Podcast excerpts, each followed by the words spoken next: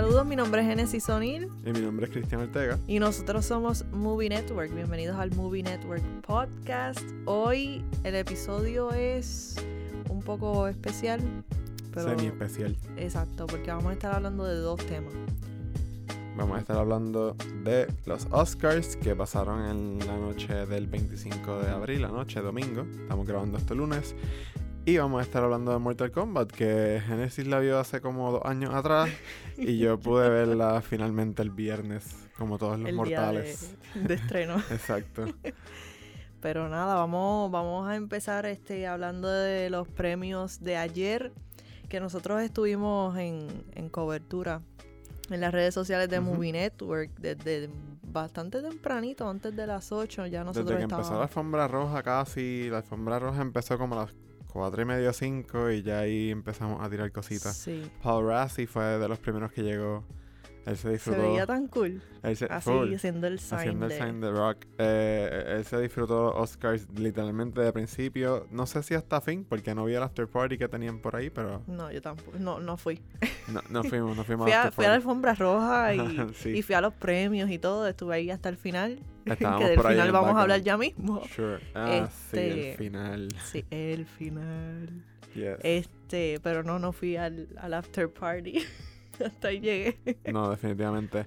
Eh, you know, digo aquí como que warning. Eh, son- siendo honesto con ustedes, pues ninguno de los dos pudimos ver la ceremonia del todo bien, 100%. O sea, los speeches y eso, nos perdimos un poco porque Así porque estábamos... estábamos Obviamente, cubriendo. exacto, cubriendo. Estábamos posteando cada vez que ganaba alguien. Pero bueno, igual vamos a hablar de lo, de lo que vimos y de lo que todo el mundo vio aquí en el final. Pero Es- bueno. Es el final. Empecemos. Eh, so, si no vieron los Oscars, pues este año obviamente fueron bastante diferentes a los otros años debido a la pandemia. Eh, se hizo en Union Station, si no me equivoco, Sí. este, que es una estación de tren en Los Ángeles. Eh, Y anunciaron que ya el año que viene regresan otra vez al... a Union Station. no, no, al, ah, al Dolby, Dolby. Theater. Sí, fíjate, a mí me gustaría, ya entrando acá en la opinión, a mí me gustaría que se quedaran en Union Station. Esa fue de las pocas cosas que puedo decir que me gustaron de la ceremonia este año. Me gustó mucho el, pues, el, el, el staging, el lugar, como estaba. Se parecía mucho al de los Golden Globes. Ok. Este, con este. Un poquito más íntimo, como quien Un poquito más dice. cerrado. Sí. Este. Aunque it's weird porque lo hicieron en Union, en Union Station por la pandemia y para tener eh, distanciamiento social, pero yo siento que precisamente Union Station es mucho más pequeño que el Dolby Theater. Ujú. So, no sé cuál era la lógica en eso. Eh, pero sí, me, me gustó el vibe que era bien similar al de los Golden Globes, que eran como que mesas con, pues, qué sé yo, casi, casi todos los de la misma película en la mesa. Este, y que fueran solamente los nominados eh, y sus plus ones, I guess, y eso, y los productores, versus cuando se hacen el Dolby Theater, que invitan hasta, A todo el mundo. hasta el presidente, quizás está por ahí, este, y es como que de, de repente a medio de un speech cortamos a esta celebridad random y a esta ce- celebridad random. Este, y también en cuestión del look, cómo se ve el sitio, me gustó mucho Union Station. Este, ¿qué te pareció a ti el lugar? Y also el, el flow que le dieron a los Oscars este año, que era casi como una película, creo que es lo que estaban tratando de hacer. ¿Verdad que sí? Estaban, estaba como widescreen y todo, y obviamente empieza con Regina King caminando desde la alfombra roja, súper épica. Pero ajá, ¿qué te pareció a ti estos cambios? Faltaba que, que, que la pusieran en slow motion. Ah, full. Yo cuando empezó, yo estaba como que, ¿is this live o es pregrabado? Porque Ajá. era como que súper raro el, el, el vibe, pero Y porque estaba en el... En, en el aspect ratio sí. sí. como de película, pero después pasó algo, no recuerdo qué, creo que fue que se tropezó alguien y yo dije, no, this is live, porque si esto no fuera live, lo editaban. Exacto. So, ajá, ¿qué te parecieron back a ti esos cambios? De back to one, literal. Este, no, nada, eh, yo creo que lo sentí un poquito más rápido, como te había mencionado, este, que en años anteriores. Eh, el vibe y todo, se, se nota que sí siguieron los protocolos y estaba todo controlado. No sé si llegaste a ver a Frances con la máscara cuando Regina King al principio dijo, mientras estemos grabando, masks off, y entonces después cuando no se esté grabando, masks on otra vez. Ah, y no ella escuché salió... Yo no escuché esa parte del speech, no sabía. Pues eso fue al principio. Sí. Y entonces en una, la cámara estaba con Frances y ella estaba con la máscara. Pues no, no escuché esa Queen. parte del principio, interesante, porque sí había visto un artículo que decía que mientras las personas salieran en cámara, los productores eh, del, del- del show no querían que se vieran con cámara. De hecho, yo creo que yo llegué a ver un artículo también que decía que Zendaya fue otra de las que estaba con la Con- máscara con puesta dentro del sitio. Eh, sí, y hubo una parte, creo que fue cuando estaban presentando algunos nominados o algo, que se vio a alguien eh, por un microsegundo como que lo, lo poncharon en, en la toma y él se estaba acabando de quitar la mascarilla, eso se vio ese proceso de... Y es como que, oh, espérate, no pasó nada. Sí. Eh, me está, o sea, me está un poco extraño. Siento que quizás es para llevar un sentido de normalidad. eh, o yo presumo que todos están vacunados ahí. So, Yo- quiz- bueno, también al principio, no sé si tú estuviste pendiente ahí, pero ella dijo que todos este, estuvieron quarantined, que le hicieron las pruebas como mil veces. Entendí yo que ella dijo que estaban vaxxed. Vaccinated. Sí. Um, yo me, yo, So, no yo me lo imaginé eso. No sé si eso también es una cuestión de propaganda ya. No sé si política sea la palabra correcta, pero sino de que las personas se sientan, mira, es seguro vacunarse, puedes estar con otras personas, no sé. Este, pero me estuvo un poco extraño esa dirección de que si estás ahí, estás en cámara, tienes que quitarte la mascarilla. Sí. Porque yo siento que es algo bien personal, pero bueno, Bueno, ya tú sabes lo que pasó durante el resto de las cosas. so. definitivamente. O sea, del evento, del premio con las premiaciones. Anyways, eh, ¿por dónde empezamos, mano? Porque es que estos, así como nosotros mencionamos en el podcast anterior, que estábamos como que, wow, ya es rápido, ya el domingo son los Oscars, y es como que, ya que pasaron, ahora me siento igual de, no sé, de rara, que ya pasó. Yo creo que eso tiene que Y ver después de ver eso, Exacto, yo creo que eso tiene que ver por lo inusual que fue la ceremonia este año. ujú, Um, so, si no la vieron, además de los cambios en cuestión visual que acabamos de mencionar y el lugar también contrario a Y años aparte de que habían varias personas que estaban en otras partes del mundo, por ejemplo, el este Sasha Baron Cohen estaba, estaba en Australia. exacto en otro sitio. Sí, había eh, No es que no fue como los Golden Globes que estaban como que en Union Station y los otros estaban en el Dolby o los otros estaban en otra parte del mundo. Es como que ellos estaban ahí y los que no estaban No, nomi- los que no nominados que no, exacto, Ajá. pues estaban en sus respectivas áreas por allá. Eh, sí, habían personas en, en- estaba Sasha Baron Cohen estaba en Australia, había alguien en París, me acuerdo, y había más personas en Londres, más obviamente los que estaban en, en Union Station. Este, ¿en qué estaba? Estaba diciendo que si no los vieron, ah, además de los cambios, sí, fue inusual. A- además de los cambios visuales que mencionamos. Contrario a años anteriores, este año cuando estaban mencionando los nominados de cada categoría, no vieron clips de películas, que usualmente los hay. O usualmente hay Ah, algo... solamente mencionaron Lo mencionaron y lo enseñaban en pantalla. Eso para mí fue uno de los cambios negativos. O sea, una de las partes negativas de los cambios de la ceremonia. A mí me gustaba... Pero en la de animadas ellos llegaron a presentar Animada sí. Pero, y en la de- Best Picture. pero anteriormente, por ejemplo, or- eh, la de Screenplay, siempre como que mostraban parte del guion. Ah, sí, y se veía el clip después del guion o algo así. Hacían cositas cool. Que eso a mí me gustaba Maybe mucho. por quitar eso, entonces pues acelera más el... Pero es raro porque se sintieron más rápido. Eh, déjame, bueno, voy a terminar el pensamiento Ajá. diciendo, además de que no se veían clips, eh, los speeches no los cortaron. Eh, si una persona tenía un speech de 10 minutos, estaba ahí los 10 minutos completos. Y nosotros ahí con ella. Y exacto, yo eso era lo que iba a decir, que a, eso iba, que es raro porque sí la ceremonia o como que cómo iban de premio en premio se sentía, se sintió más rápido que años anteriores, pero creo que eso de los speeches le ponía pausa, porque era como que, ok, premio, premio, pero entre cada premio, pues, si era un speech corto, ahí se sentía, se aceleraba, pero por ejemplo el de eh, Thomas Vinterberg, que obviamente pues Igual si hubiera sido años anteriores yo no lo hubiera cortado porque tuvo el- la parte súper emotiva sobre su hija Ujú. y whatnot. Pero el de Winterberg fue bastante larguito, me acuerdo. Eh, Ese no, fue el que yo te puse que Ese- fui un momentito sí. a buscar algo en la Tú cocina. fuiste a la cocina, fuiste a comer, a, coger algo de Y comer y volviste y él estaba hablando todavía. Ese fue bastante largo. Eh, So, ok, empezamos por.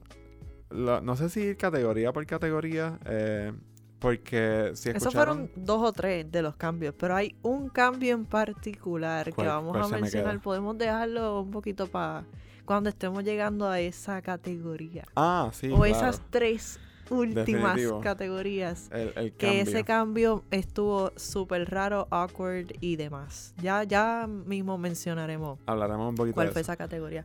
So, empezamos categoría por categoría. No sé si antes de, si escucharon nuestro podcast, nuestro episodio anterior de las predicciones, eh, estábamos bastante accurate. Creo que Sí. pegamos todas las predicciones. Por lo menos las principales, pues Bueno. sí. Una, que de nuevo, esa de la que hablaremos. Si ya vieron lo- los si vieron los Oscars, saben de qué estamos hablando. O si siguieron la cobertura de nosotros en las redes sociales. Eh, pero aparte de la. O sea, aparte de esa, las otras cuatro principales las pegamos. Y creo que las no principales también, porque había muchas que estábamos entre Mank y Maraine's Black Bottom y Sí. terminaron ganando una de las dos. Pero empezamos, en la noche empezó con mejor guion original.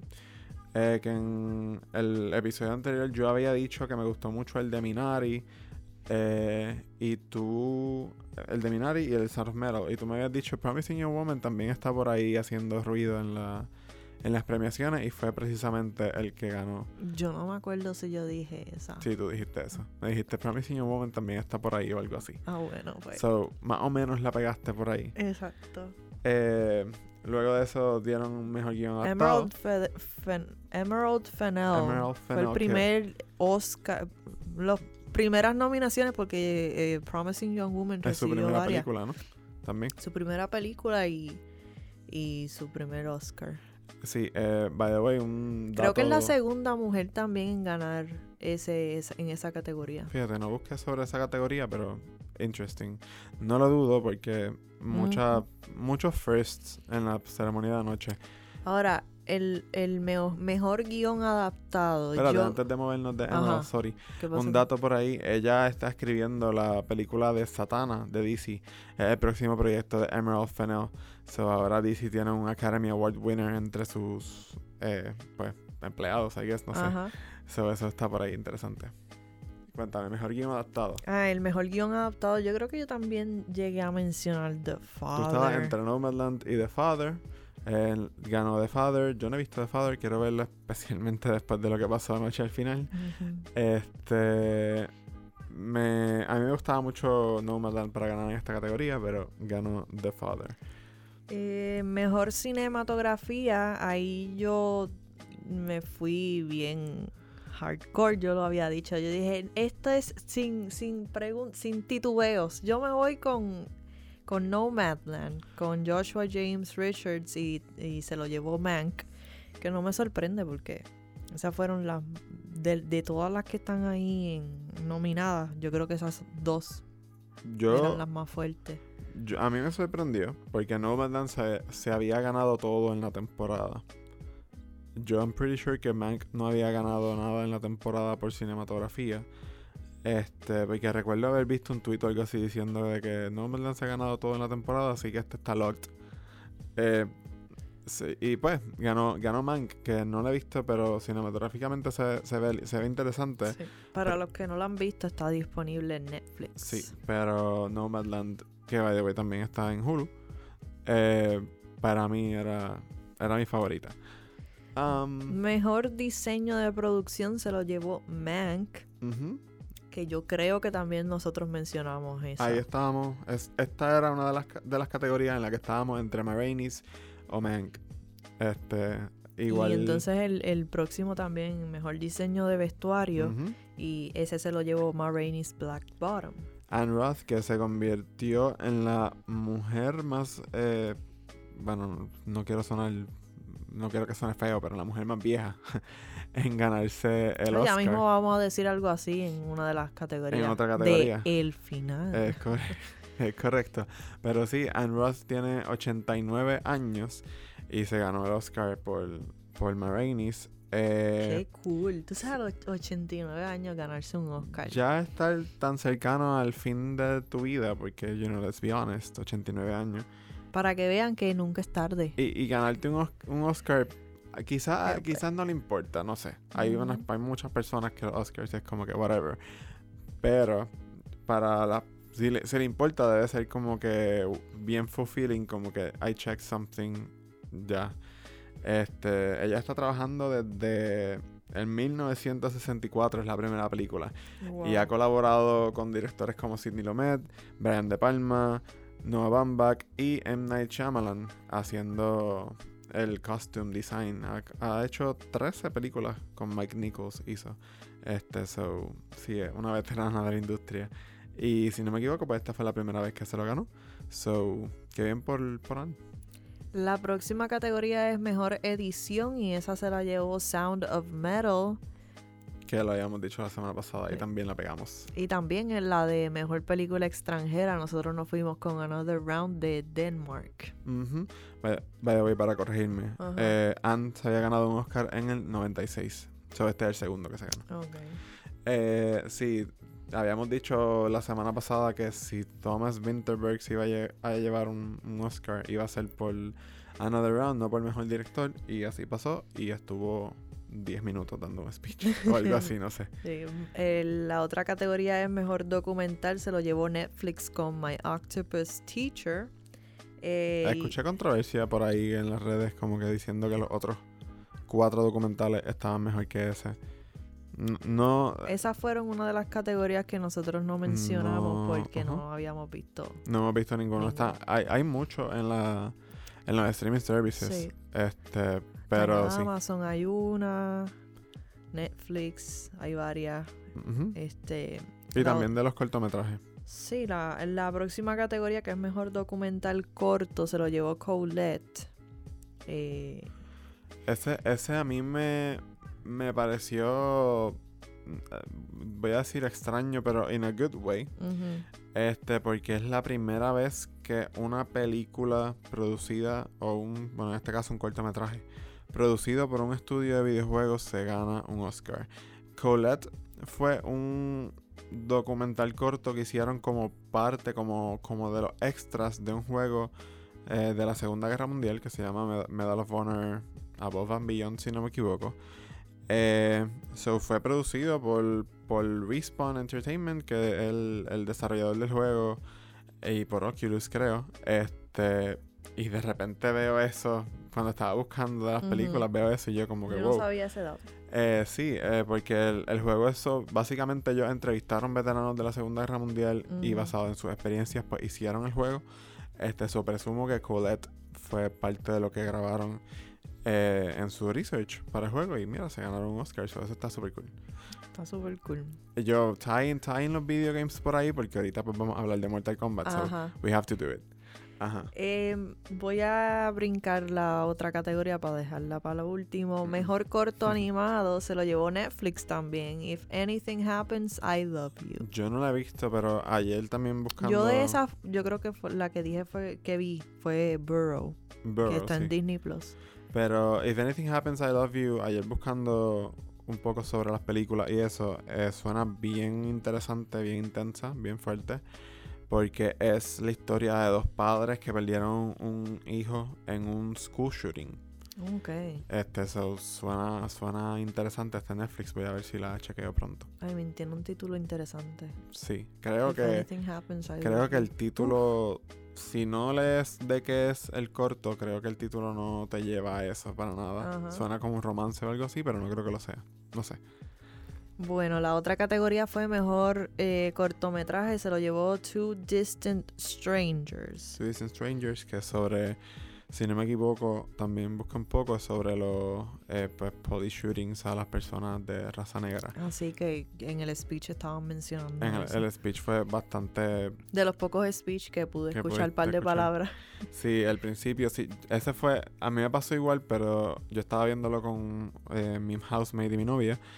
Y casi siempre en los speeches, pues hablábamos, o yo estaba acá corriendo, o whatever. Pero en ese él empezó diciendo, hablando que mañana un policía Ah, va a sí. matar tres personas. Y el otro día también. Y algo así. Y fue como de estos speeches que tú empezaste a escucharlo. Y como que todos nos quedamos quiet y lo escuchamos actually. So fue Ujú. bastante powerful el speech de de uno de los directores de Two Distant Strangers. La próxima categoría es Mejor Banda Sonora y ahí se lo llevó, adivinen quién.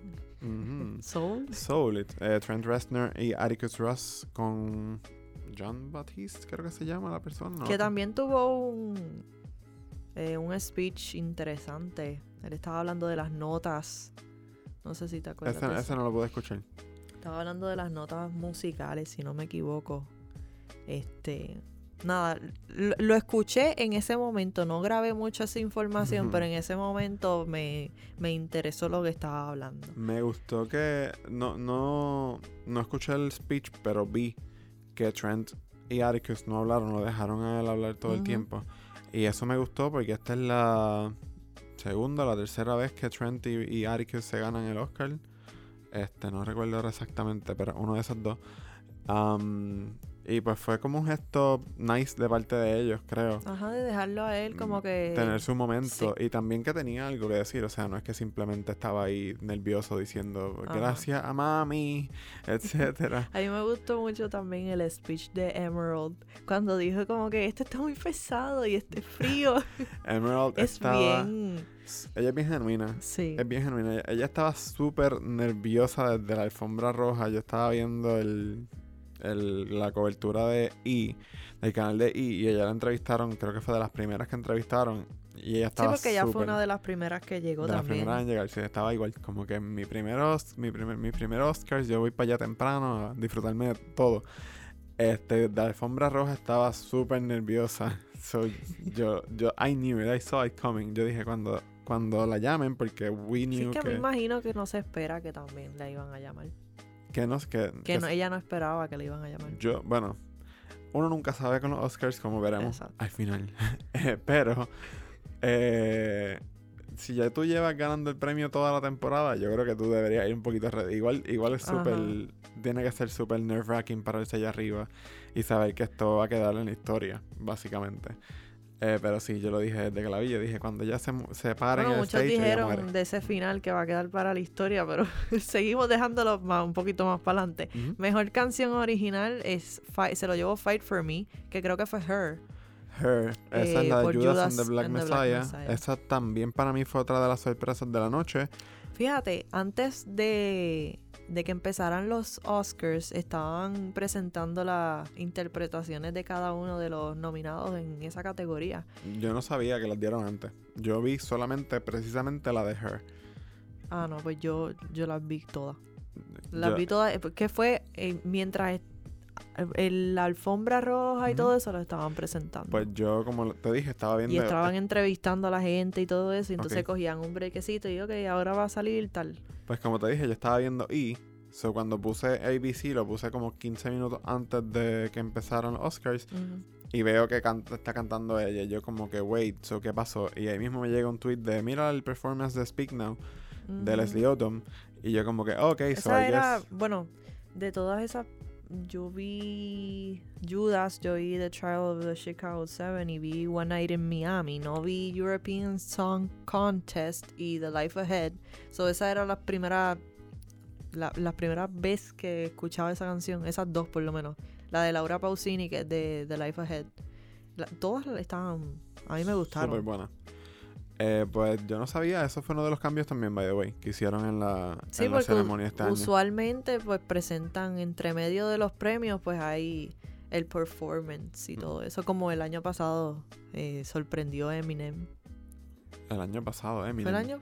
Yo no me acuerdo. Honestly, yo borré los Oscars del año pasado. I have no idea por qué. Pero literalmente ayer toda la noche yo estaba como que ¿quién ganó este premio el año pasado? Me acuerdo de Parasite y de Bong Joon-ho. Sí, mira. On Sunday night, Eminem surprised the world by showing up at the Oscars 2020. Ah, y él estaba cantando You better lose yourself. Lose, Yourself. Sí, sí, sí, sí, sí, me acordé, me acordé ahora Porque que él, él nunca había. nunca hizo el performance cuando lo nominaron y ganó, creo que Llegó tarde, año. pero seguro. Llegó un par de añitos tarde. Eh, by the way, otro dato por aquí. Diane Warren, que es una de las, si no, si no me equivoco, es la escritora principal o una de las escritoras de la canción. Esto es Yo sí, creo, Ajá. de Laura Pausini. Eh, es la mujer más nominadas, más nominada, perdón, en la historia de los Oscars. Tiene 12 nominaciones y nunca se ha ganado ninguno. En esa categoría. En siempre ha sido, siempre ha sido en esta categoría. Ya es songwriter eh, y productora. Ay, mira, hay un montón de actores también que los han nominado mil veces y nunca se llevan nada. Como Glenn Close, que ayer mismo pues, se quedó Sí. otra vez con la ganas de ganar. Eso, eso también. Glenn Close hizo un O- bailecito. otro de lo los momentos, el momento más memorable de la noche probablemente Sí. marcado en nuestra en nuestra mente. Fue Glenn Close bailando Move It, Move It de Madagascar. Move it, move it. I like to move Sí, it, sí, move- sí. No fue esa, pero fue The Butt. Fue de bot, sí, por eso yo estoy como que, espérate, es que en tu fantasía fue Move It, Move It. Exacto. Pero fue, sí, fue The Bot. Eh, I mean, Glenn Close sabía que iba a ir a pasarla bien y más nada, porque esa es otra de las categorías que toda la Ay, temporada. vamos a ser honestos, todos los Oscars estaba como que en un nivel de... y no estaba cogiendo como que mucho mucha atención del público, estaba bien... ¿Cómo puedo decir esto sin...? Sin ofender a la academia. Este año la ceremonia estuvo bastante aburrida. Exacto, estaba como que apagada, apagada, Eh, era la palabra. apagada. Estaba apagada y entonces Glenn Close ahí, uf, con Glenn ese Close bailecito, dijo, de- un par de segundos prendió todo eso. I'ma show you que aunque no me quieran dar el Oscar, yo soy lo mejor que hay en este cuarto. Eh, y literalmente creo que ese GIF va a estar por ahí por los siglos de los siglos. en cuanto pasó, yo le dije a mi housemate, espero el GIF. Y le di refresh a Twitter y justo ahí la academia Chacho, el misma. gif, ese cantito del video. La academia misma. Es como que literalmente ellos querían que ese momento pasara. Sí. Eh, pero sí, ab- bueno, ya que estamos hablando de Glenn Clo- Close, creo que mm, nos damos un detour a esa categoría de mejor actriz de reparto. Como el resto de la temporada de, de premios se lo ganó Young Yu Young con, con Minari. Minari. Que también tuvo su momento con Brad Pitt cuando la presentó. Sí, eh, para mí uno de los, de los speeches de, los que pude escuchar que más me gustó fue el de ella porque también sentía que era bien genuina. Ella, y desde la alfombra roja siento que ella era ella, como que obviamente el Oscar significa algo para ella, pero ella no estaba ahí sintiéndose como que DH, este es el evento más grande. Sí. Ella estaba como Para que, los pues, que no, no vieron los Oscars. Literalmente, sorry, le dijo a ellos, ah, en toda la temporada me han dicho... ¿En la alfombra roja? No, fue en el speech. Ella le dijo, en toda la temporada me han dicho John, Jun o algo así. something". Ah, sí, que ella eso. dijo que sí, que los Los perdona. perdono, literalmente dijo, ahora los perdono. Y yo como que, damn, ella llegó, she's a- ella es rookie entre comillas en esto de awards, porque es el primer Oscar y la primera nominación. Y ella está diciendo, los perdono, whatever, plebeyos. I, I loved her. Este, de hecho, ese fue otro momento de la noche también. Enseñaron a, a Amanda Seyfried diciendo precisamente eso, Ajá. riéndose y diciendo I love her cuando estaba ella on stage. Pues para los que no vieron los Oscars, este Brad Pitt estaba presentando esa categoría y ella se ella sube al escenario y entonces dice como que ah Brad finally como que por fin se, se conocieron de alguna manera o algo. Literalmente dijo que she's been waiting her whole life para conocerlo o algo así. Eh, Qué cool. que fue un momento ah, de nuevo súper genuino, no era alguien ahí tratando de pretender que Sí, no... porque es algo que hasta uno, uno haría. Sí, yo presumo que si es la primera vez en los Oscars y siendo una actriz pues relativamente nueva, o hay que es que nueva en esto de Hollywood, eh, pues obviamente no conoce a, a muchos de ellos o no los ha, no los ha visto. Así que es súper humano tú estar con una estrella como Brad Pitt y decir como que wow, por fin estoy aquí viendo a Brad Pitt en persona. Ajá. Este, eso también fue otro momento que me Bueno, gustó ya lo que nos quedan es tres categorías antes de ir a, a las que faltan. Ajá, Mejores efectos visuales se lo llevó Tenet. como que- dijimos la semana pasada. Exacto. Y mejor maquillaje y cabello se lo llevó Ma Rainey's Black Bottom. Y mejor sonido se lo llevó Sound of Metal. Por lo menos, que by the way, Por otro- lo menos. Por, por lo menos. Um, otro dato, eh, déjame buscar rapidito aquí los nombres de las personas para no... I don't wanna mess this up. Eh, pero mientras los encuentro, pues doy un poquito de- del, dato. Eh, dos de las tres personas que trabajaron en el sonido en Sound of Metal han trabajado en el cine boricua, no sé cuán directamente, pero Ari Maniel puso en Instagram o en su cuenta de Instagram, no sé si fue hoy o en el día de ayer cuando se estaba dando la ceremonia. eh, el siguiente post eh, dice celebrando el premio Oscar de Michelle Cuo- Cuotolenc, sorry, me perdonan estos nombres, y Jaime Bax, también el apellido, no sé, eh, que desde México han aportado al cine de Puerto Rico. Ellos trabajaron en el sonido de Antes que cante el gallo, ¿Quién eres tú?, Más de un siglo, Tiempos de Aguinaldo, Mis planes son amarte y Prótesis. So, indirectamente por ahí, pues, personas que han trabajado en, este- en nuestra industria que ahora ganaron el Oscar. Eh, contexto para, que, para los que no sepan, Ari Maniel es el director de Antes que cante el gallo y quién eres tú. Interesante. Yes. Este, bueno, pues ya llegamos. Estamos aquí. Estamos aquí. Ha llegado el momento. Llegó el momento que llevamos mencionando en todo el podcast y no hemos soltado. Eh, déjame ver algo por aquí, espérate, porque nos falta mejor película, mejor actor, actriz. No hemos, nosotros no mencionamos mejor actor de reparto. No, mencionamos, men- mencionamos mejor actriz de reparto. Sí, pero mejor actor de reparto se lo llevó Daniel Kaluuya con Judas and the Black Messiah, que lo habíamos mencionado también en nuestras predicciones. Sí, tampoco fue una sorpresa. Eh, el mejor vestido de la noche estaba en esa categoría. Te- tenía que haberse, debió haberse ganado el Oscar solamente por lo brutal que se veía que fue la Keith. La Keith. eh, que estaba nominado también para Judas and the Black Messiah, pero, pero sí. ¿Dónde estaba la Keith, by the way? Él En- estaba en Londres. No, él estaba allí, yo No, sí, él está en Londres, actually, ahora que lo pienso.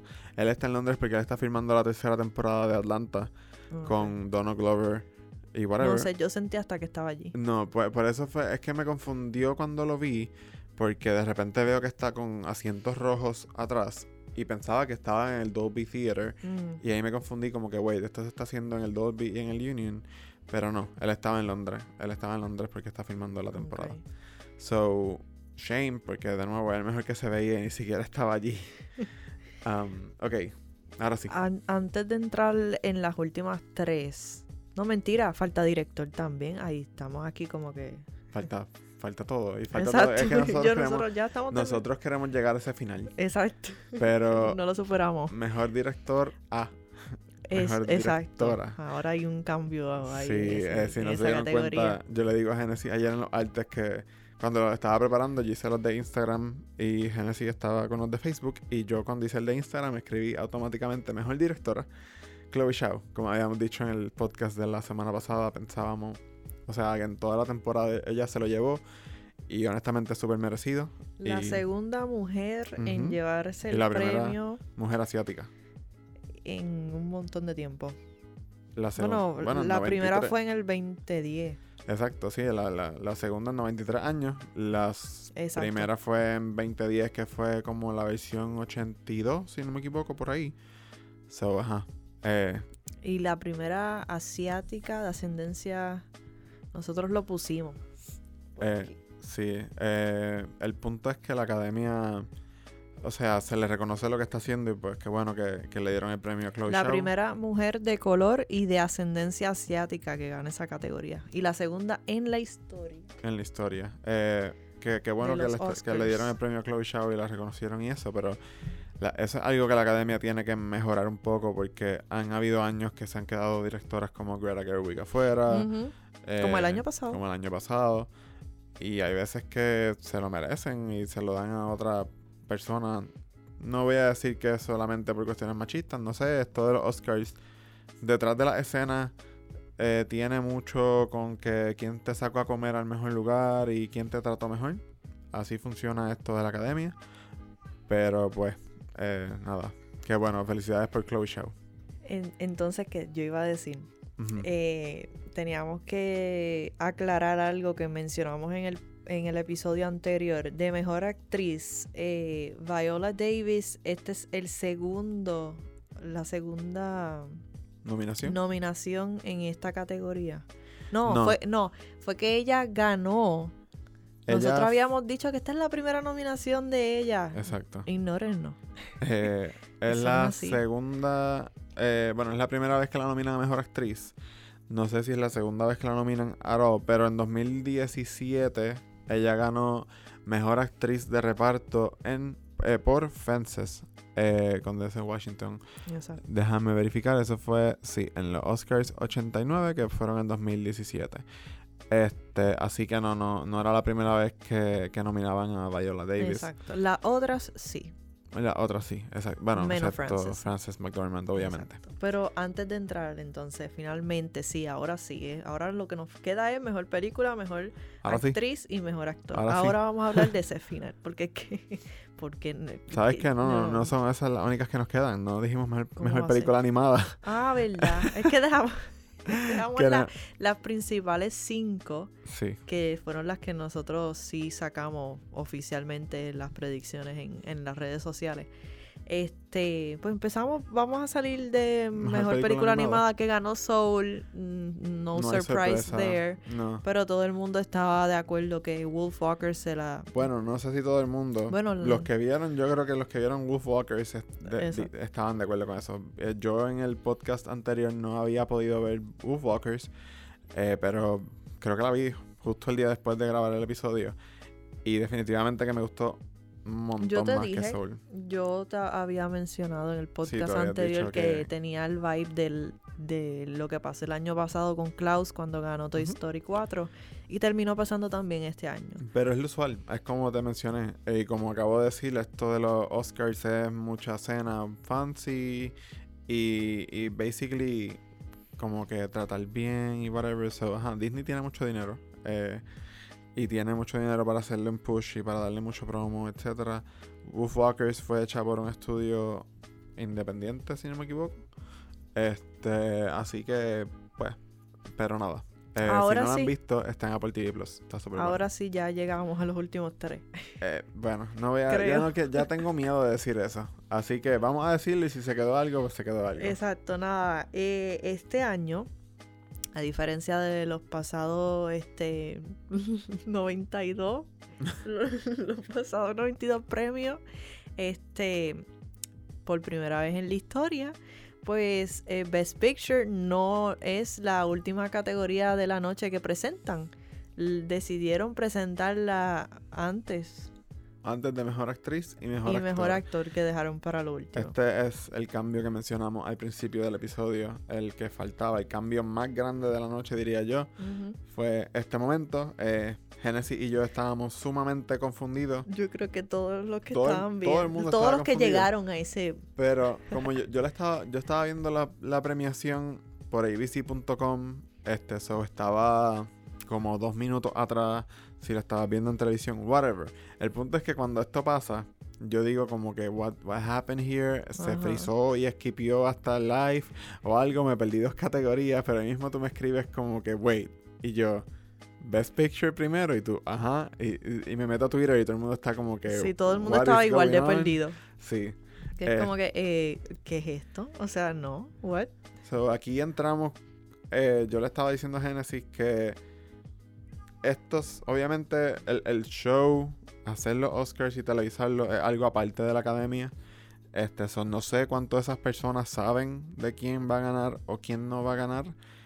Y creo que ayer se demostró que no sabían No. quién iba a ganar en una de las categorías. Eh, si lo sabían, fue una decisión horrible. O lo sepan o no, para mí fue una decisión horrible. Sí. Dejen Best Picture para el final. Sí. Eh, pero ajá. I Best mean, esa es la categoría que todo el mundo está esperando. Sí, full. Es la, la única que todo el mundo está esperando. Hubo un momento, no recuerdo, pero fue reciente, no recuerdo qué año exactamente, que los Oscars estaban dándose en el orden de, del, del filmmaking process. Tú empiezas con un guion, Ok. luego bla bla. Eh, y eso a mí me, me- me gustaba, me gustó mucho. Este, y lo hagas así o no, Best Picture, la película es lo último que sale, es lo más grande. No, no, ahora que tú me dices esto, eh, me acuerdo que ellos empezaron con, con mejor guion. con guiones. Ujú. Eh, y pues, ajá, Best Picture, la película es lo último que sale, es lo más grande, es lo que está ahí celebrando. So, no sé, fue una decisión súper rara. By the way, uno Y es los- como que ya le das todos los premios a todas las personas de que, bueno, no a todas necesariamente, pero que ya repartieron todos los premios. Ahora, ok, ahora es esta, que es la mejor película, overall. Pero la, no. pel- la mejor película es todo. Es como que si no ganaste edición, pero ganaste mejor película, en, eh, indirectamente también estás ganando mejor edición, porque si ganas mejor película es todo. Es como que un la película es el paquete perfecto. So, la película, again, es el paquete, eso porque dejar actor y actriz que son parte del paquete para después. esta categoría la presentó Rita Moreno. Rita Moreno, sí, también, que no sé. I mean, cool, cool por Rita estar ahí, Ajá. pero fue como, ¿por qué Rita? Es que todo el mundo estaba también perdido con... No sé si tuvo que ver con, la- quizás pusieron a Rita Moreno porque sabían que iban a estrenar el trailer de West Side Story, que the way no lo mencionamos. Ah, Entre los comerciales se estrenó el trailer, de- el, bueno, el teaser trailer de la nueva versión de West Side Story de Steven Spielberg. Eh, si no han visto el trailer, está en Movie Network, en Facebook e Instagram. Eh, nada, no, hay no podemos decir mucho porque es un teaser trailer. Básicamente se ve bastante fiel a la original con mucho, mucho dinero. Eh, con, Sí. la, con la potencia de Spielberg atrás. Eh, antes de que sigas, eh, iba a mencionar de... No sé, se me fue. Sorry. Ok. Eso puede a ser. lo mejor ahorita lo, lo- Maybe. we catch up. Sí. Este, nada, mejor película se lo llevó Nomadland después de que todo el mundo estaba confundido de por qué está pasando esto, quién tomó esta decisión, esto Ah, es un error. Ya me acordé precisamente, ¿viste? Que uno de los productores de los Oscars este año, en cuestión de el show de televisión, fue Steven Soderbergh, que es cineasta, si no lo conocen, eh, director de Magic Mike, director de um, Ocean 11, Ocean 12, la trilogía de Ocean básicamente, Side Effects, Logan Lucky, whatever, un director súper grande, súper conocido en la industria. So, creo que él tuvo mucho que ver con eso de, de que se viera cine bien cinematográfica, la ceremonia, qué sé yo. Pero me está raro porque tomar esta decisión. Digo, no sé, no, no estoy diciendo que haya sido una decisión solamente de él, pero él era, él era uno de los productores. So, ¿Por qué él no grita como que hello, best picture? ¿Por qué no? Para lo último. Ajá. Siendo un director y un cineasta el mismo, pero anyways. ¿Y por qué cambiarlo? O sea, después, no, No sé. mira, no, no sabemos. Aquí solamente podemos especular. Este, pero sí, nada, se lo llevó Nomadland, no surprise there. Nosotros también habíamos dicho que lo más probable se lo iba a, a llevar. Este, Yo pensaba que el plot twist de la noche iba a venir en esta categoría, que usualmente es lo que pasa. ajá. Yo dije, ok, aquí viene el Oscar para Mank, o algo así. Sí, Pero- el cambio fue en la categoría En- como tal, en la no en las películas. Eh, pero no, fue bastante straightforward. Eh, um, Frances McDormand tuvo un pequeño speech que todavía estoy tratando de entender un poco.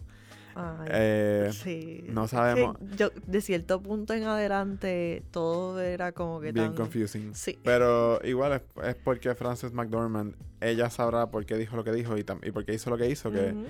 eh, I mean, no sorprende porque también cuando ella ganó eh, Three Billboards, ella dijo lo de una palabra ahí, de algo de in- inclusion, algo... No me acuerdo exactamente de la palabra, pero ella dejó a todo el mundo como que, ¿what? sí. Pues así mismo, como ella los dejó en aquel tiempo, básicamente fue todo el feeling de, esto- de estos premios. Y Al final, por lo menos. Y, y, y el- los speeches que tuvo eh, Frances, ya spoileando uno de los premios yo aquí, pero um, tam- eh, Frances eh, cuando ganó Mejor Película, básicamente le tiró un poco, diría yo que le tiró un poco a los streaming services, porque dijo que vean Nomadland en la pantalla más grande que puedan. Y que cuando sea seguro que inviten a todo el mundo a la pantalla más grande que puedan a verla. Como que invitándolos otra vez a que regresen a los A cines. Ya poco a poco están otra vez empezando a abrir más capacidad Pero- alrededor del mundo. Me está extraño porque obviamente Nomadland está en Hulu y siento que muchas personas la han visto porque está en Hulu. Eh, que obviamente pues no es la manera... Y la- no, no fue que llegó este directo a la plataforma ni nada, porque Nomadland sí llegó a estrenar en cine. Sí, Nomadland estrenó en Y entonces cine. después, cierto tiempo, Creo que, fue que no, llegó a no Hulu. fue mucho, yo creo que fue como que uno o dos semanas después o algo así que llegó a Hulu. Pero sí estrenó en cine. Este... Pero me está... Me, sigue estando extraño, ¿verdad? Obviamente Frances es súper honesta y ella es súper ella. So a ella no le importa lo que piense Hulu y lo que pasa allá behind the scenes. Allá Chloe Shaw con el Hulu que, que le Y formó. ella también fue una de las productoras de Eh, la eh, película. también, exacto. so, eh, pero bueno, lo más, lo más confusing para mí fue lo que vino después de eso, que Bueno, no, no después, porque después de que anunciaron mejor película, vino mejor actriz. No, no, no, yo digo con Frances, Ah, en el speech de mejor película, que dijo una palabra, dijo algo y después aulló como un lobo. Ajá. Eh, Genesis y yo estábamos hablando ahorita de eso. Genesis dijo, a lo mejor es algo que tienen los nómadas o algo así, porque obviamente algo- pues, Un chiste interno o algo así. no sé, eh, obviamente los eh, Frances con Chloe, whatever, el resto del crew fueron nómadas in a way cuando estaban haciendo esta película, así que... Pero no sabremos hasta que salga un artículo, alguien se atreva a, pre- se atreva a preguntarle. O, o ¿Cómo no sé. hicieron aquella vez cuando ella dijo eh, eso que tengo curiosidad y voy a buscar ya mismo? Pero, ajá. La otra categoría que fue después de esa fue mejor actriz, que también se lo llevó eh, Frances McDormand. Back to back weirdness con Frances. Literalmente acababa de bajarse del stage de, aullando. Que ella dio un. No me acuerdo exactamente qué fue lo que ella dijo, pero eso fue un short speech. A Eh, diferencia de. ayer, Sí. En el speech de ayer, sí, Sí. fue bien cortito. Ella empezó diciendo algo de My sword is my tongue o algo así, no sé. Eh, leí luego que eso es una frase de, o sea, un, un pedazo de Macbeth de William Shakespeare. eh, y luego entonces ya lo adaptó diciendo que My sword is my work and I love work. So, no sé, creo que fue algo bien, fue algo bien corto y creo que era algo celebrando un poco el, el craft de ser actor. Eh, pero me, no sé, me pareció extraño. No sé qué pasó. No sé si es que a Frances ya no le importan los Oscars. Tiene ya tantos, este es el tercero, que no le importan. O ella no quería ganar. O ella pensaba que alguien más se lo merecía. No sé, porque me estuvo bien extraño. Encontré lo que ella había mencionado cuando ganó Three Billboards, que fue Inclusion Writer. Y todo el Mm, mundo se quedó como que, ¿qué es eso? Explícate. Y entonces después, cuando tú sabes que cuando ellos ganan, se van backstage a hacer Y los las entrevistas y todo. Que hay- este año no pasó. Que yo sepa. Eh, Yo creo que sí pasó, lo que pasa es que tampoco fui, no- nosotros no llegamos ahí. Sí. Ah, bueno. Y, y Así no- como no fuimos al after party, tampoco y, fuimos y no al- tuvo mucha entonces cobertura en los medios como usualmente tiene, porque no he visto mucho de eso. Y pienso que alguien le preguntaría por qué aullaste en, este- en el stage.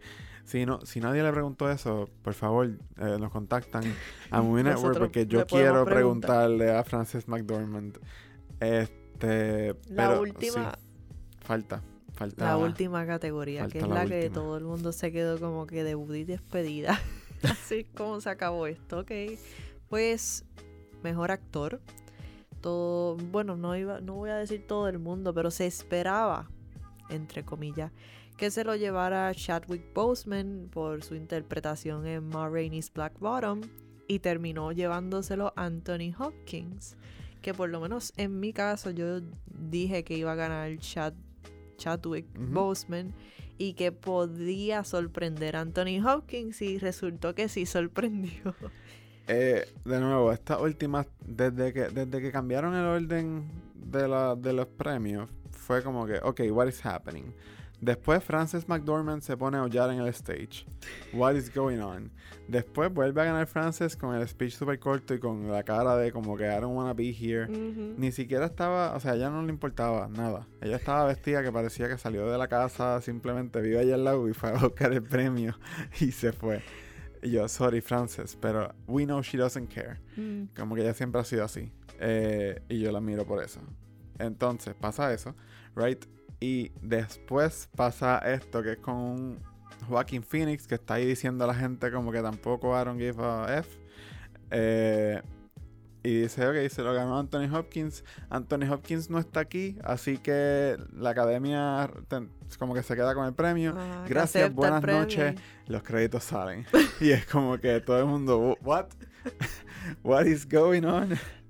Ese fue el mood colectivo, yo a nivel mundial diría yo, Sí. eh, de lo que pasó en esos últimos minutos de la ceremonia número 93 de los Oscars. Um, esto es lo que... a- a Todavía esto- estamos confundidos, To- estamos, aquí. Bueno, yeah. imagínate, hasta para mencionar cada categoría estábamos igual Yeah. que los Oscars ayer. Definitivo. Eh, aquí es que decimos que no sabemos si las personas que hacen el show televisado saben o no saben. Y creo que esto demuestra que no saben quién va a ganar. Espero yo. Pero porque- si no saben, por lo menos alguien, una persona con lógica y sentido común, si tú no sabes cómo tú vas a, a poner todo ¿verdad? Yo, yo leí unas cosas en las redes sociales, obviamente no sabemos si es cierto o no, todo es especulación, pero que habían planificado para que ese fuera el último premio y que resultara Chadwick, Boseman. Y para cerrar así con ese ese tono, Básicamente eh, cerrar haciéndole un, un tributo casi a Chadwick, que la esposa así. Sí, es que, y, y creo que era lo que todos nos estábamos esperando. Cuando decimos, ok, mejor, cuando vemos que mejor actor es, la- es lo último, por lo menos yo pensé eso. Yo dije, ok, pues ya apago el televisor, ya se acabó, gana Chadwick. Obviamente van a, pues va a subir la esposa, va a ser un momento bien emotivo, etcétera. Pero pues pasó lo que pasó. Eh, so sí, si no sabes, se tomaron el riesgo y didn't pay off at all. Este, yo he visto un montón de cosas por las redes sociales. Obviamente, Sí. de nuevo, todo es especulación. Yo ahorita vi que hay un rumor corriendo por ahí y todo de que fue que Joaquín Phoenix estaba tarde. Ok. Y, y por eso tuvieron que, cam- que cambiar a última hora. Ahora van que a, sa- a honestamente- salir las teorías. Sí, honestamente de Joaquín Phoenix no me sorprendería. ¿Sabes qué? Lo creo. Pero si es eso, pues pon otro presentador. No sé, hay gente de más ahí. Eh, no sé, de nuevo, todo es especulación. Pero lo que no es especulación es que Anthony Hopkins ganó el Oscar Exacto. por segunda vez. Eh, y se convirtió en el actor más, de nuevo, sin sonar despectivo, más viejo en ganarse el premio eh, con 83 años. Yo no he visto The Father, quiero ver The Father, ahora más todavía quiero ver The Father. Este, porque he escuchado, de hecho, que gente que se ha atrevido a decir que esta, este performance es el mejor performance de la carrera de Anthony Hopkins. Este, así que ahora más A que mí me gustó. esa, esa película. Y yo te había mencionado, digo, en el episodio anterior había dicho que, que esas do- esos dos actores estaban como que no, no podía decidirme de uno u otro, porque los dos performances fueron bastante powerful. Aún así, me duele, in a way, por Chadwick, porque no tuvo la despedida que creo que todo el mundo quería que tuviera, hasta los productores del show. Este. y- Tanto así que movieron todo Sí. y no importó si fue una buena decisión o no. No, yo creo que hoy están. Yo creo que hoy están teniendo muchas reuniones con la academia para prepararse para que esto no pase el Literal. próximo año, esto Que, no eh, puede de volver a pasar tengo otra que vez. saber quién va a ganar. Eh, no sé. O Este, sabemos quién va a ganar y hacemos eso, Por eso, ¿no? Full. o no lo hagan otra vez. No, no lo dudo, este, pero estaba hablando con personas fuera, o sea, amigos, amistades y eso, y, y muchos me dijeron lo mismo que tú comentaste en el episodio anterior, Mm, que igual Chadwick, Chadwick estaba nominado y no solo, por- no solo porque, pues, obviamente falleció, etcétera, y que sí se lo merecía por su performance, que su performance sí. estuvo súper bueno. Pero pues, Anthony Hopkins al parecer también. O sea, decir que este es la mejor, el mejor performance de, de Anthony Hopkins, que de nuevo vi un par de personas que lo dijeron, teniendo en cuenta que Anthony ha hecho Un montón de películas desde la última vez que ganó en Silence of the Lambs. Sí, o sea, y Silence of the Lambs, eh, obviamente una super actuación. Y cada vez que Anthony Hopkins está en una película es como que él vuela la cabeza. Eh, así que tengo que ver The Father.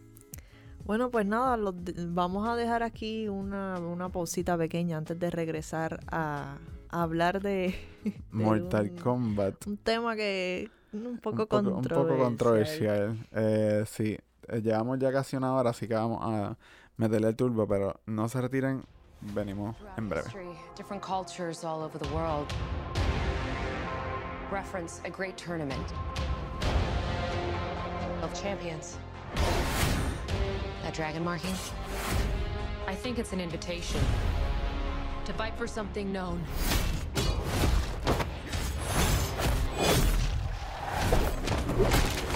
As Mortal Kombat. Bueno, pues welcome back. Gracias a los que se han quedado todo este rato escuchándonos hablar de estos Oscars súper De los awkward Inusual. Oscars, de De- los confusing Oscars. Cool. Pero ahora, de algo awkward y confusing, vamos a. Bueno, no voy a decir nada de mi opinión todavía. Vamos a Mortal Kombat. Eh, Genesis, tú la viste a finales de marzo, si no me equivoco. Eh, sí, la, Wow, de verdad que no me acuerdo. la viste hace pero casi un fue mes. casi un... Sí. Sí, so. eh, tú creo que has tenido más tiempo para procesarla que yo. Tú publicaste, tú escribiste la reseña. eh, publicaste la reseña el viernes. El mismo viernes que estrenó. sí. Eh, y la volví, way, la oh, volví a ver. Sí, la volviste a ver exacto en este weekend. Eh, quiero hacer un, un pequeño paréntesis, una aclaración basado en algo que ocurrió cuando tú posteaste tu short reaction. Eh, muchas personas en las redes sociales empezaron a comentar que por qué están tirando reacciones ya, que le den break a verla, etcétera, etcétera. Y no es que nosotros tenemos ganas de spoilearle las películas a nadie, Sí, simplemente... muchas personas me estaban escribiendo, de hecho que no saben que fui yo la que puso el, el short reaction, pero me estaban diciendo que, ah, eh, ¿por qué tiraron esto el día antes para chavar a la película y todo eso? Eh, no lo hicimos con esa intención. De hecho, no es una decisión de nosotros. Vamos a empezar con eso. Exacto, fue que pues el embargo para poder hacer algún tipo de comentario de la película terminó el día antes. A las 7 de la noche. el a las día 7 de la noche y ya todo el mundo estaba publicando sus short reactions y toda la cosa y entonces pues nosotros pusimos la de nosotros. Sí, eh, pero obviamente nunca queremos, queremos dañar ninguna película ni nada por el estilo. Exacto, y yo siempre les digo, nosotros obviamente tenemos nuestras opiniones y, publicamos las cosas que publicamos, pero todo el mundo debería ver la película y tomar la decisión por... Si te interesa, vela igual. Quizás nuestras opiniones te influyan a que pues espera a que salga en un streaming service, no la vean en el cine, algo así, no sé. Pero el punto es que si te interesa algo, aunque sea un por ciento, vela y ten tu opinión, porque eh, sea bueno, sea malo para Ujú. nosotros, el, ar- esto es arte y es- el arte es súper subjetivo. Así que, having said that, cuéntame. eh, un Empezamos hablando de Mortal Kombat. Mortal Ten, ten, Kombat, ten, es ten, correcto. La canción me hizo falta en la... Aunque habían, Yo habían lo- cantitos yo por no ahí. me acuerdo si yo te lo dije, Yo pero por no. lo menos en el intro, I was waiting for Yeah, I it. know. Ese momento para yo gritar como que Mortal Kombat. En la sala de cine y todo el mundo, like, what? Eh, pero habían cantitos por ahí en, la, en el score de la canción. Sí, Anyways, sí. ¿qué te pareció Mortal Kombat? Pues mira, este, desde la primera vez que la vi hace ya un mes atrás y la volví a ver el pasado viernes cuando estrenó en la plataforma de HBO Max, eh, puedo confirmarte que me siento igual de cuando salí de verla por primera vez. Estoy confundida y estoy más decepcionada que, que como que satisfecha por los cambios que hicieron. Eh, no, no digo que es una que la película está mala, porque no es lo está en su totalidad, en mi opinión. Pero sí tiene sus cositas que no que no me gustaron. Este los cambios positivos, pues obviamente tuvieron un elenco más este experimentado en las artes marciales y entonces a mí me gustaron varios fatalities, especialmente el de el, yo te lo había mencionado la otra vez. ¿El de Kun Lao? El de Kun Lao cuando dijo Flawless Victory. Y, y el de Liu Kang cuando Ah, dijo Kang, sí, Fatality sí. for Kun Lao. Que, by the way, hay un, un blooper por ahí en los subtítulos en HBO Max. Ah, sí, Cuando algo él vi. dice Fatality, dice, dice, foreign language. Foreign Language. Y yo, what? Como que, This ain't foreign. Ya, pero pues sí. This is the Mortal Kombat Está, language. está por ahí ese blooper. Ajá. Este, pues nada, eh, el diseño de vestuario a mí me encantó. A comparación de la primera, o sea, Claro, hay un par de millones más. Esa, y par de años de diferencia. Porque la primera estrenó en el 95, 95, si no me equivoco. 96, Creo que fue en el 95. Este, me gustó que utilizaran a, el, el backstory de cómo empezó esta rivalidad entre Sub-Zero y Scorpion. Que utilizaran como que la descendencia de Scorpion, como que presentando esta nueva generación eh, de, de estas personas que ahora van a ser lo- los campeones para defender el- la tierra, ¿no? Junto a Lord Raiden. Espérate, déjame usarlo con la voz que él hizo en, en el En trailer. el trailer. Lord Raiden. Igualita. Tan icónico ese momento. Este, a muchas personas no les gustó el personaje de, de Cole Young. Yo entiendo que la idea como tal de todo eso de Cole Young y la descendencia de Scorpion y todo eso y el, como quien dice, el pase del batón, Eh, estaba buena, me interesó, me gustó. Fue la ejecución el problema y el guion, en mi opinión. No sé, no sé qué te pareció a ti el personaje de Cole Young. Em, bueno, yo iba a dar una, voy a dar una opinión gen- general primero, porque, ok, vamos. Yo tengo dos lados aquí. Eh, tengo el lado del que escribe, del, del, del que escribe para cine, no voy a decir crítico, no me gusta decir eso. Y tengo el lado de gamer. Este, so, mm, voy a hablar un poquito de lo que me pareció la película primero y después quizás entro un poco en, en Cole. Es- es- realmente es que no sé si pueda entrar tanto en un personaje específico porque para mí lo más weak de esta película y by far fue el guion.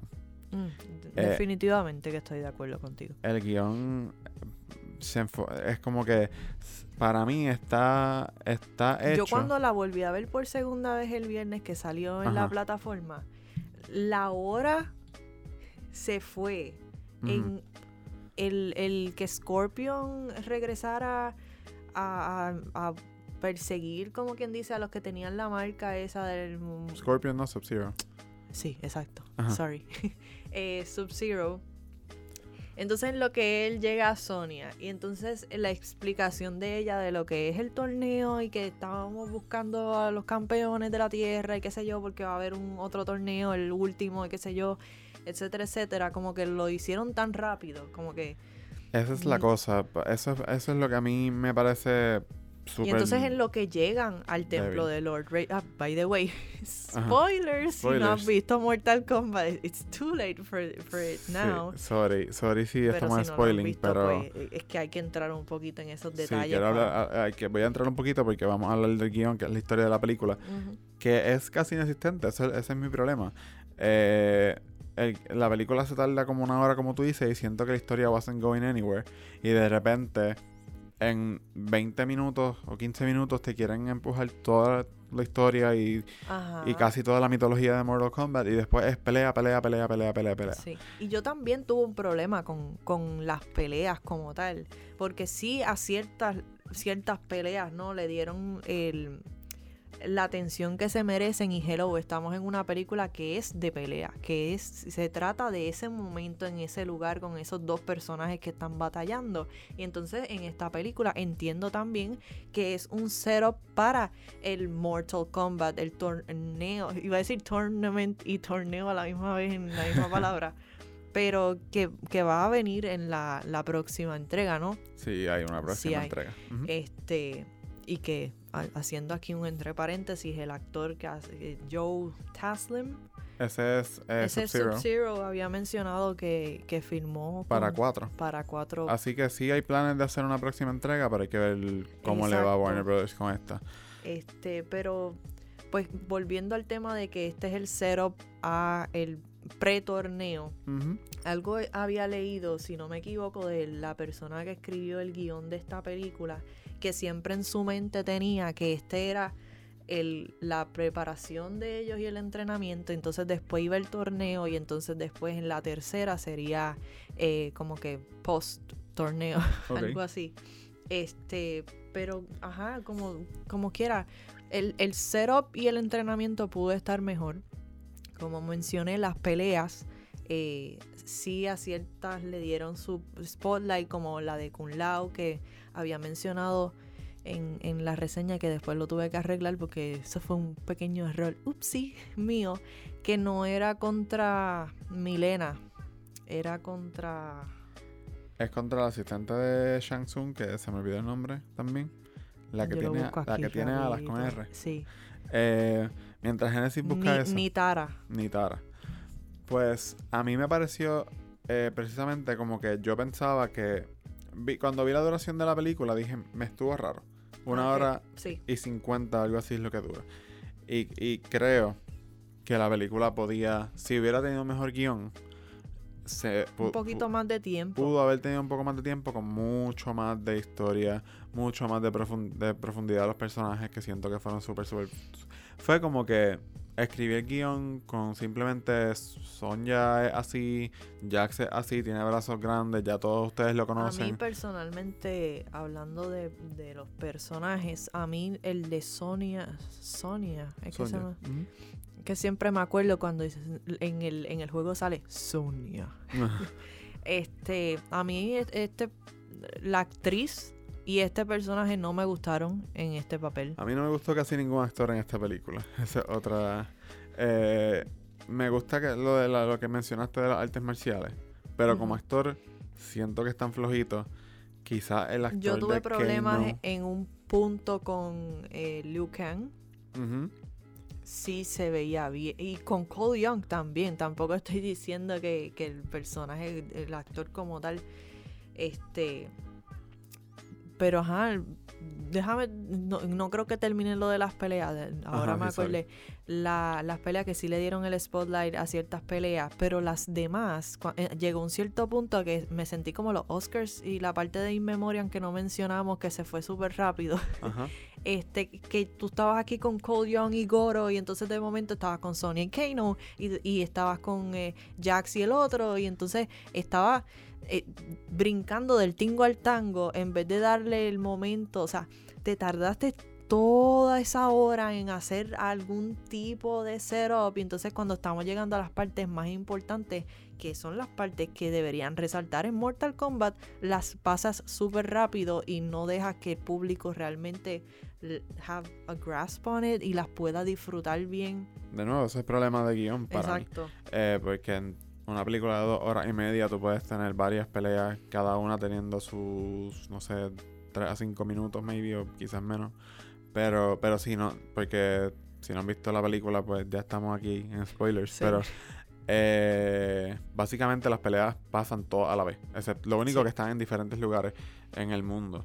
Pero sí, es como que un cantito ¿No te aquí. diste cuenta que en, un- en un speech cuando Lord Raiden se los llevó, ellos estaban como que entre medio de, de algo, no me acuerdo limbo, creo, algo así. Algo así, este, que Cole le estaba dando un speech de no, eh, juntos nos enfrentaremos a Sub-Zero. Y el juntos fue que nunca pasó. No, yo estaba en la otra pelea. En Sí, la todo otra el mundo pelea estaba y en pues sus respectivas Cole peleas. tuvo y- que resolvérselas no solo, tuvo ayuda, Exacto. pero eh, antes de entrar a eso, pues sí, ah, para mí el problema más grande fue el guion eh, y las actuaciones también estuvieron malitas, pero para mí Mortal Kombat fue como ir a McDonald's o a un fast food, que es como que tengo hambre. Interesante com- Sí, porque, es como, porque mira, es como que tengo hambre, va a este sitio, la, peli- la, la comida no es muy buena, pero te llenaste. Ok. So es como que eh, fuiste, vas a ver Mortal Kombat esperando algo. The movie's not that good, pero pues Ujú. me entretuve. Eh, Exacto. eh, está entretenida. en su- Funciona para el- el- en el tiempo en que la estás viendo. Claro. Se entretiene. Tú dijiste algo en tu reseña de que no estabas segura si iba a complacer a la fanaticada de los juegos o no. Yo- Yo siendo parte de, de o sea, siendo gamer myself y eso, creo que sí, creo que los fanáticos de los juegos, para mí, yo pienso que sí van a quedar complacidos. De hecho, los comentarios en Facebook nos dijeron que la mayoría, a a la mayoría les gustó. Este, porque aún la lo- película... Lo, estaba mencionando más por lo de las peleas y por el torneo en sí. el, bueno, déjame terminar el- un pensamiento Sí. y voy, voy a otro. Este, pues, yo siendo gamer también, no, aunque la película no me estaba encantando, pero aún así no, I couldn't help myself y me emocioné cuando salió Scorpion y la pelea entre Scorpion y Sub-Zero y escuchar ese Get Over Here es como que siendo gamer y todos los Yo lo gamers creo mencioné que también en mi reseña, lo que fue Flawless Victory, Fíjate, a mí, Fatality, para mí solamente fue Here. Get Over Here. Otros momentos se, se sintieron bien brutal del guionista diciendo vamos a tirar esta línea aquí para que los fanáticos se emocionen. Con el Get Over Here, Pues fui yo. pues, ah, fuiste tú. Sí, Eh, yo, te lo, yo te lo he dicho mil veces. Cuando un lado dice Flawless Victory y hace así. Sí, sí, eso. Pues, again, fanservice. La película Fatality. está llena de fanservice, que, se, que siento que eso le va a gustar a, los- a los gamers. Eh, y mencionaste algo del torneo. Ese fue el riesgo que la película se tomó que yo creo que más a mí me gustó. Porque Que no presentaran el torneo. que aquí. fuera otra cosa además del torneo. O sea, en este caso el entrenamiento. Yo por- no tuve problemas con que los entrenaran. Es el, pro- el problema es cómo hicieron ese. Sí, el problema fue pues, la ejecución de. lo, lo poco, sí, es como es- ¿Cómo es- es presentaron rushing, ese they're- They're entrenamiento? rushing through everything. En toda la película el guionista está corriendo para llegar al al básicamente al climax, que es cuando llega Scorpion contra Sub-Zero.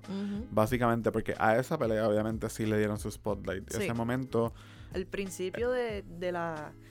Para mí, cuando la volví a ver también sentí lo mismo. Al principio yo estaba súper motivada y me interesó ese backstory de Bihan, que obviamente después se convirtió en Sub-Zero, y entonces eh, Hanzo Hasashi, que después se convirtió en Scorpion. Pero entonces después de ahí, para mí, la cinta fue decayendo, desacelerando mi interés también. Este... Y entonces ya cuando estamos entrando un poquito en las peleas y entonces el fatality, el flawless victory, pues ahí tuve esos momentos de está cool y todo. Eh, pero pues mm, después las otras peleas que estaban aquí, estaban allá, they, they were everywhere, no pude disfrutar ninguna. Este, hasta la última que fue entonces cuando Sub-Zero se enfrenta a Scorpion y también a Cole. exacto, esa fue la ayuda que tuvo Cole. Eh, que pues, a mí el personaje de Cole me da igual, no me molesta y tampoco. Pero creo que eso es parte del guion, de lo poco que nos Sí. hacen, nos dan. Por eso yo digo, la idea persona. estaba interesante, la ejecución pudo estar mejor. Sí, yo creo, que- creo y que la van a hacer actuación, una. bueno, eh, no, no creo que lo habíamos mencionado, yo lo mencioné en mi reseña, Mm, este, que este fue el debut de, del director ok, no de sabía eso. un largometraje. Interesante. Pues yo creo que tiene potencial. Eh, Mortal Kombat como saga. Eh, Obviamente tomando los hay puntitos que cosas que pueden. arreglar. Exacto. Pero aún con lo poco que quizás me gustó la película, me la disfruté. O sea, no- hay películas que no me gustan que yo digo como que no la volvería a ver jamás ni nada. Esta quizás en algún momento, si estoy bien aburrido, si estoy, no sé, si, si va a salir un juego de Mortal Kombat o algo así que me está dando la fiebre de Mortal Kombat, pues I could watch it again. Me hubiera gustado verla en el cine porque creo que esa pelea, esa pelea con Sub-Zero y Scorpion should have been fun en IMAX. Este, pero Que ahí sí, fue cuando más se empezó a escuchar este Techno Syndrome. de- sí, en esa, en Yo esa pelea. es cre- cuando me atrevo a decir que se escuchó un poquito en la pelea de, de Sonia. Y había mencionado que no me gustó mucho la actriz y, y ese personaje en esta película. Es que siento, ah, comparándola con la Sonia de la película original, Mm, que aquella era una- un personaje más fuerte. No sé si te acuerdas de ella. no, no me acuerdo de ella. En esta la pusieron. No, no sé ni qué palabra utilizar. Este, pero bien bobita. De nuevo, el problema más grande de Mortal Kombat es el guion. Sí. Si, si para la segunda nos saben, o sea, saben arreglar los problemas con el guion, el pacing y, y los personajes, desarrollarlos un poco más, creo que tiene Tienen, potencial. tienen sus cosas y tienen sus cosas para mejorar. Si ellos logran sacar esas cosas que tienen que mejorar y meterle mano, pueden hacer una muy buena película y un buen enfrentamiento en el, en el torneo que se supone que venga eventualmente. Se supone que llega en la segunda, eso vamos a ver. Exacto. Eh, en la segunda van a buscar a cierto personaje por ahí, so eso va a A ser cierto interesante. personaje que, Que- tampoco está cast. No, eso iba a decir, la superestrella de la WWE, Miss, Ah, está sí. diciendo que quiere ser Johnny Cage. Para mí sería perfecto como Johnny Cage. Tiene, físicamente ya se parece un montón. No sé cómo sería como actor, pero los otros tampoco son muy buenos. I mean, Así él que- no actúa. Eh, los otros tampoco son muy a buenos. así en que, la lucha Bueno, libre. sí, él actúa en la lucha libre, so ya. No, iba a decir Pero es que como, como, que como- tú separas ese tipo de actuación que tú haces todas las noches en que él está en Raw ahora. Ah, no haría en algo. No sé, pues en alguno de esos, este, Um, que no te parezca, pero que sea su propia cosa. Por No eso, sé. bueno, es que él, él es casi como Johnny Cage, es la cosa. Su, Ah, su bueno. personaje de, lo- de la lucha libre es casi como Johnny Cage. No sé. A mí me gustaría verlo. Eh, como dije, no todos, no todos, los otros actores tampoco son muy buenos. Así que no creo que eso, que, que se vea mal con ellos. Y creo que si hay, que si cogen un par de clasecitas de actuación para la segunda, quizás mejore eso. Aunque quizás eso también tiene que ver con el director, siendo novato. So, Sí. definitivamente dirigir no es la cosa más fácil del mundo. ¿Tuviste algún personaje o algún actor que en cierta manera sobresalió? Eh, Porque dijiste que no te gustaron como que la Eh, mayoría, pero en, en actor me gustaron. Se me olvidó el nombre, lo acabas de mencionar, el de Sub-Zero. Ah, Joe Taslim. Sí, y me gustó el actor de Scorpion también. Creo que son bastante fieles a... Obviamente, Hiro, Hiroyuki Sanada. ellos están obviamente siendo ahí para como que tributo a, lo, a la cultura japonesa y a los ninjas y qué sé yo, y creo que son Ay, bastante... Lo hacen bastante bien. Este, ellos dos me gustaron y quisiera haber visto mucho más de ellos dos en la película. Si la película hubiera sido de ellos dos solamente, obviamente igual tenían que mejorar el guion, pero creo que hubiera funcionado mejor. A mí me gustó, Pero me bueno. gustaron ellos dos. Yo creo que ellos dos son la película. Este, Aunque Scorpion sale como... aunque 20 salgan, minutos. exacto, el poco tiempo de esta hora y ¿cuánto era? como 50 minutos. Este, me gustó también eh, el de Lord Raiden. Eh, Tedanobu, Tedanobu Asano.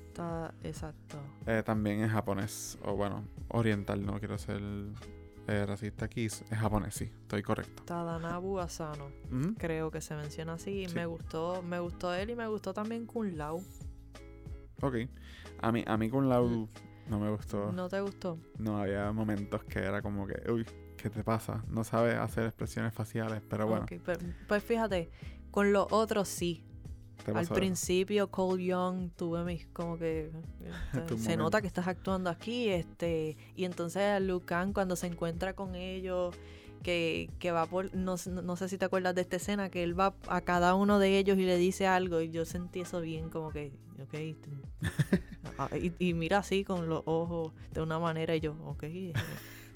Sí, es como que la cámara está ahí, vamos a Sí, actuar para la cámara. el- la actriz de Sonia, mm, no sé. Vamos a ver, vamos a ver qué pasa con la segunda. Estamos, se siente que estamos masacrando Mortal Kombat. Todo el mundo, Sí, pero véala. Si tienes, si te interesa, véala y lleguen a sus propias conclusiones. Ciertamente Sí. a nosotros nos encantó, aunque again, a mí me entretuvo y tuvo, mis- exacto, tuvo yo, los yo momentos por que eso me sigo diciendo, estoy bien dividida. O sea, tiene sus cosas buenas y que me gustaron y que sí me hicieron gritar, como las cosas que he dicho mil veces cuando Fatality y, Ujú. y- y Flawless Victory.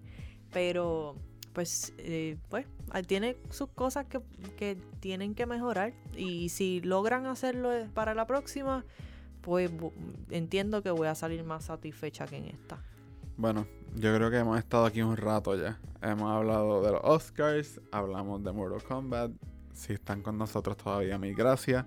Eh, porque it's been a long one. Este es el episodio más largo so far. Así que Bueno, es que eh, los, Ay, los Oscars los fueron confusos y entonces Mortal Kombat nos las dos cosas en el, traído- fin de se- en, en el mismo fin de semana fue como un ataque a los sentidos. Sí, Este fin de semana fue intenso. fue intenso. de Ah, by the way, si no lo saben, acaba de salir Movie Network, so lo vi. ¿Qué cosa? Eh, que Mortal Kombat fue la película más taquillera de este fin de ah, semana. sí, fue la película más taquillera. Yo creo que estaba ahí batallando con Demon Slayer. Es la Bueno, en Estados Unidos, en Puerto Rico no, no salió Demon Slayer, pero Pero estaban ahí y terminó saliendo número uno Mortal Kombat. le hizo el, fata- el Fatality a Hizo la otra. Fatality. Que muchas películas. personas estaban como que, pero eso, bueno, in a way. Como que, ¿Quién dijo que el Fatality es algo malo? Sí, lo leí por, por el título o algo así de la reseña. Bueno, Nada. Nada. Eh, seguimos aquí. Eh, Recuerden, recuerden. Ay, no, hoy no podemos. Este, recuerden seguirnos en nuestras redes sociales como Movie Network PR en Facebook, Instagram y Twitter. Me pueden conseguir a mí como Genesis O'Neill en Twitter y Nessie PR en Instagram. Cristian, un Cristian más. un Cristian más Eres, en Twitter. eres un Cristian Soy más. un Cristian más. Un Cristian más en Twitter y COR1996 en Instagram. Nos perdonan todas las medidas de pata que hicimos hoy en el podcast. Eh, estamos en el Oscar Hangover. Definitivamente. No sleep deprived, pero, pero estuvo in- intenso. Eh, Estuvo todo el, lo- el un challenge para nuestras cabezas. Es el primer. lo- Tratando de entender lo que estaba pasando. De los dos, ¿no? Eh, los sí, es la primera vez que yo Network. cubro. Así que estamos, estamos eh, estrenando. Pero sobrevivimos. We Con it. todo y lo confuso que fue. Y lo confuso que sigue siendo este lunes post-Oscars. Sí. Este, así que Nada, nos veremos en el próximo nos veremos en el próximo episodio. Denle share, denle like, etcétera, etcétera. Sí, y subscribe en Apple Podcasts, y en Spotify, Spotify. o en Anchor o donde sea que nos esté escuchando como Movie Network Podcast. Nos vemos en el próximo episodio con nuestra programación regular, hopefully. Hopefully, si no se acaba el mundo el Exacto. weekend Ya ustedes saben, si nos llevan escuchando desde el primer episodio, saben que hablamos de los estrenos de la semana, hablamos de los retrasos eh, y de las últimas noticias y, y de cosas que pasen. Cosas overall, que van a no, pasar lo- on the go, van a seguir pasando. Van a seguir pasando porque pues estamos en tiempos que salen cosas constantemente. Tiempo incierto. Bueno, pues, hasta la próxima. Nos vemos. Bye.